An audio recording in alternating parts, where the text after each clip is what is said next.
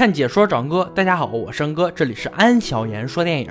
今天安哥给大家讲一部老人不吃不喝十多年，仍指挥子孙挖宝的电影《塔巴德》。废话不多说，让我们开始说电影吧。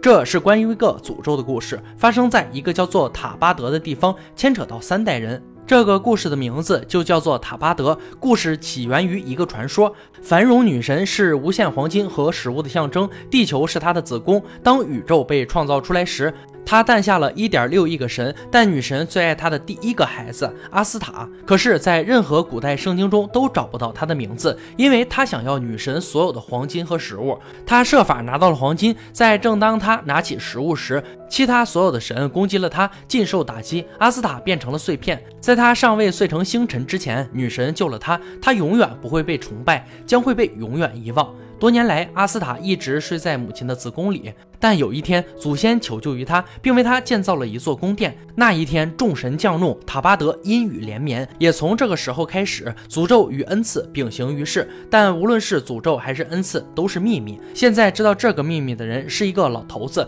但他已经快死了。老头的女仆兼情人为他生了两个儿子。作为女仆，他需要帮老头照顾他的曾奶奶。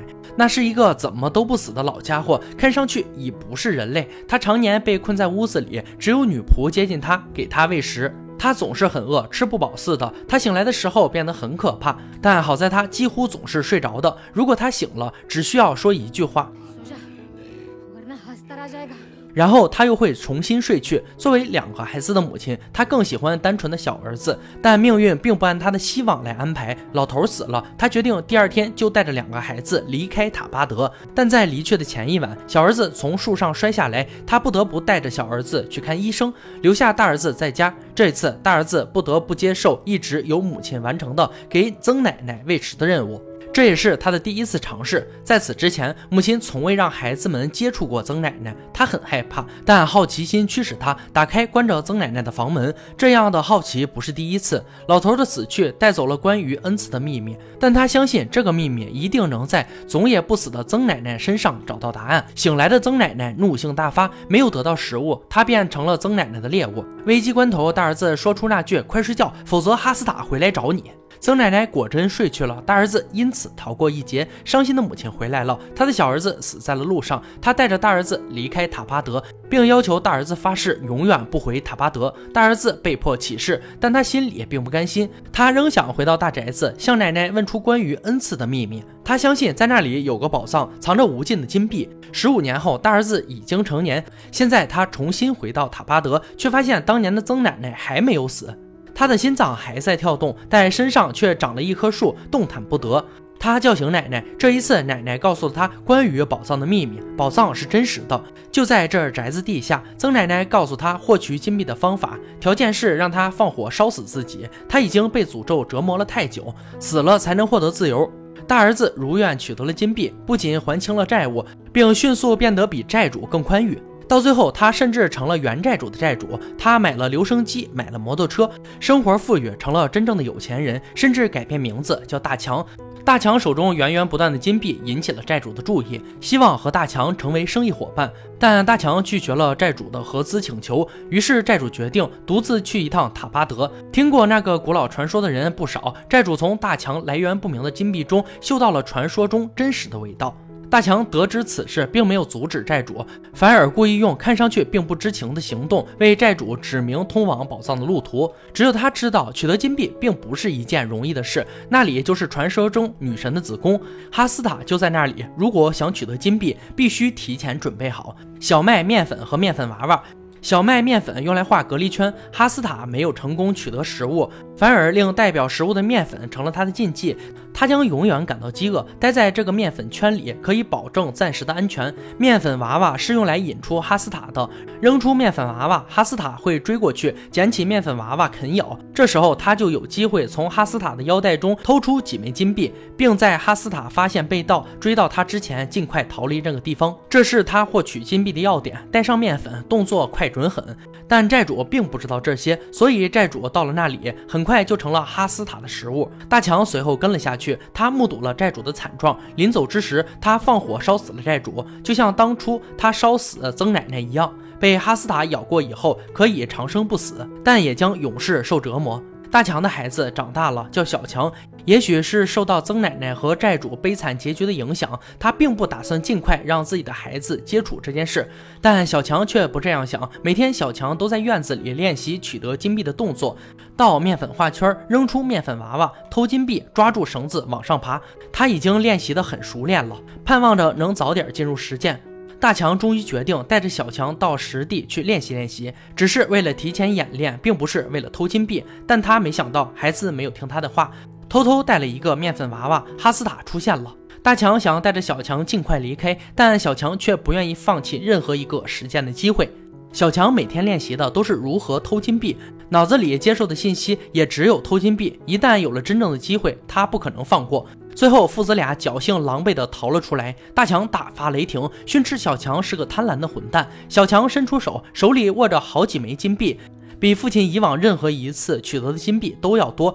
小强是个贪婪的孩子，父亲说的没错，不仅对金币的贪婪，还有对美色的贪婪。他甚至去找父亲的情人，带着他的金币作为交换。大强希望小强收手，他将自己的积蓄展示给小强看。小强惊叹：“这些够用一辈子了。”父亲却笑了，他觉得小强跟自己的母亲一样，当年母亲带他离开塔巴德的时候，身上只带了一枚金币。他为此嘲笑母亲，以为一枚金币就能过一辈子吗？这是很矛盾的做法。他不希望孩子太过贪婪，但在话语上他又不自觉地挑起小强的贪婪。随着国家的独立，塔巴德的老宅子将收归政府所有。很快，他就再也没有机会去偷金币了。小强想到了一个主意：金币在腰部上，不如直接偷腰部。父亲为孩子的想法喝彩。他们的计划是带上无数的面粉娃娃，两人分工，一人扔面粉娃娃，让哈斯塔一直保持吃东西的状态；另一人趁机偷腰部。这个计划简直完美。直到他们真的这样实施了，才知道自己错得多么离谱。拿出两个面粉娃娃，引出两个哈斯塔。拿出无数个面粉娃娃，引出无数个哈斯塔。哈斯塔不止一个。父亲这么多年来平安无事，只因为他每次都只带一个面粉娃娃，引出的也只有一个哈斯塔，因此他才有机会总是成功逃离。这次他没有机会了，他将活命的机会留给了孩子。无数个面粉娃娃绑在大强的身上，他攀着绳子向外爬去，无数哈斯塔追着他，最后被面粉画出的隔离圈消灭。哈斯塔被引走了，小强成功逃回地面。这时，小强看见了父亲被哈斯塔咬得面目全非，但手里却紧紧抓着一只腰部。他将腰部伸向孩子，声音蛊惑而邪气。孩子伸出手，快碰到腰部的时候，又缩了回来。那一瞬间，他醒悟了，这并不是他的恩赐。这是一个诅咒，从曾奶奶那一代开始，直到现在，小强没有接过腰部，而是伸出手中的油灯，火焰在父亲的身上燃烧起来。被烧死是幸运的，至少不用变成像曾奶奶那样不人不鬼的受尽折磨。故事到这里也就结束了。塔巴德这部电影所表达的东西并不复杂，电影的开场第一句就已经点明了故事的指向。地球足以满足我们的需要，但满足不了我们的贪婪。地球提供了无数的财富和食物，人类作为地球的子民，却像故事中的父子一样，不断的上演着诱惑与贪婪的戏码。在一贯的观点中，贪婪是个贬义词，它被视为一种恶行，被列为七宗罪之一。但是，它真的有那么可恶吗？第一代女仆并不贪婪，拿走一个金币已经足够让她满足，所以她获得平凡的一生。在电影的故事中，自从离开塔巴德以后。甚至没有一句台词来交代他的后来，只因为他的生活可以预见会像大多数人的生活一样平凡一生。第二代人就是女仆的大儿子大强，他变得贪婪，因为他亲眼见过被诅咒的代价，所以他尚且懂得克制。他获得了富贵的生活，同时并没有遭遇太多的不幸。直到第三代人小强，他的贪婪达到顶峰。他只见到了诱惑，却没有看见背后的代价，所以他差点被毁灭。如果不是父亲冒死救了他，小强将是结局最悲惨的一个贪婪的人。这部电影的气氛烘托的相当不错，滂沱的大雨或是连绵的乌云，这种氛围给观众一种紧张而压抑的感觉。开始，两兄弟要去为曾奶奶相互推脱，蹑手蹑脚，提着一盏昏暗的油灯，都有把人情绪吊起来的感觉。磨蹭了半天才找到转角，却被妈妈一声喝止。悬念却又铺设得更高起来，而后来让高利贷者跟踪男主，作为对观众展示第一个下目者，我觉得也蛮巧妙。这样观众的代入点就是他，对于四周血肉颤动的环境有一种新鲜而惊悚、未知的恐惧的感觉。在他被扑食了以后，男主才展示了正确的盗取方式。总而言之。很有异域风情、诡异气氛到位的表演，一个黑暗的寓言故事，很值得一看。喜欢的小伙伴可以去看看完整版。好了，今天解说就到这里吧。喜欢安哥解说，别忘了关注我哦。看解说找安哥，我是安哥，欢迎大家订阅我的频道，每天都有精彩视频准时更新。我们下期再见。